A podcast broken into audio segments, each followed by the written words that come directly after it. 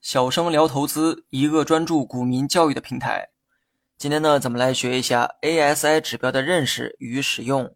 今天要讲的指标叫做 ASI 指标。指标的长相呢，可以查看文稿中的图片。我们之前学过一个叫做 RSI 的指标，二者的这个名称啊，非常的相似，大家呢不要给记混了哈。RSI 指标有三条线，而今天要讲的 ASI 指标只有两条线。别看它只有两条线，但其背后的算法却非常复杂。有多复杂呢？大家可以直接看下面的文稿，我呢将公式啊写在了文稿当中。那么算法呢很复杂，却完全可以理解。但我唯一不满的是，很多算法并没有一个完美的解释。我呢查阅了很多的资料，但有一些细节啊始终是没有找到答案。搜索 ASI 指标的计算公式，能查出一大堆的内容。有趣的是，这些内容啊几乎全都一样，甚至一字不差。而我在真正想搞懂的这个方向上，却没有找到一个合理的解释。互联网时代下，获取信息呢变得非常的廉价，但也正因为太廉价。多数的内容呢都是同质化的，很多内容啊都是相互的复制、相互的抄袭，而真正有价值的东西却始终查询不到。所以呢，请原谅我哈，我真的用心查阅了大量的资料，但始终没有找到让我信服的解释。对于 ASI 指标的算法，可以去看文稿。它的算法呢有一个特点，其他指标都是固定的公式，也就是将股价的变化套用到公式当中。就可以得出对应的指标，而 ASI 的算法呢却复杂了许多。它呢涉及到多个公式，而中途用哪一个公式取决于前一个数值的变化。比如说，它需要先求出 A、B、C、D、E、F、G 等等数值，而这些数值一部分来自股价的变化，股价怎么变，这些数值啊就怎么变，而另一部分来自对前面数值的变化。也就是将前面得出的数值带入到下一个公式当中，进而产生新的数值。到这儿你以为就结束了吗？公式中能看到字母 R 的算法，而 R 的算法一共呢就有三个。具体用哪一个算法取决于 A、B、C 数值的大小。A、B、C 谁的数值最大，那么就用对应的算法求出 R 的数值。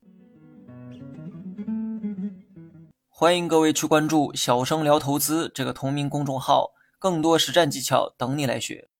今天呢，没法讲出我对指标的个人理解，因为公式中很多细节啊没有对应的解释，而这些细节我也没有找到对应的资料。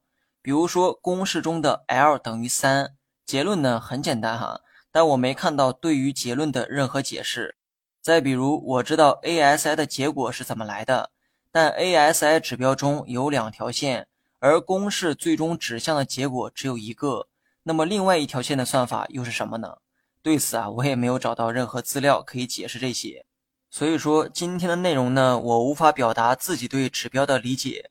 我可以凭空设计出新的指标，但不可以篡改前辈们留下的答案。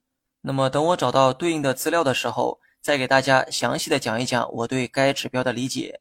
至于该指标具体如何运用，那么有一个小技巧啊，可以分享给大家。指标呢有两条线，其中的黄线，也就是 ASI 那条线，是主要的一个参考对象。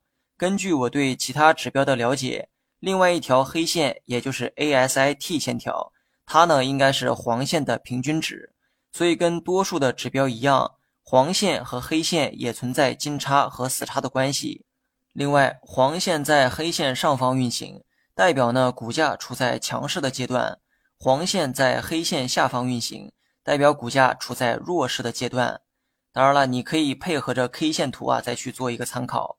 比如说，股价上涨突破了前期的高点，而对应的 ASI 黄线却没能突破前期高点，此时的股价很可能是一个假突破，那么后期的股价很可能会出现下跌。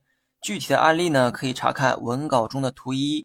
先看图片上方的 K 线图，股价上涨超过了前期的高点，而对应时段的 ASI 却是背离的一个状态，ASI 黄线并没有同步创出新高。那么这个时候，股价的突破很可能是一个假突破，后期呢有下跌的风险。那么反向理解啊，也是同样道理哈，股价下跌跌破前期的低点。而对应的 ASI 黄线却没有创出新低。那么此时的股价破位可能是一个假动作，后期呢有触底反弹的可能。那么对应的案例啊，可以查看文稿中的图二。那么节目的最后，别忘了随手点个赞再走，感谢大家。Mm-hmm.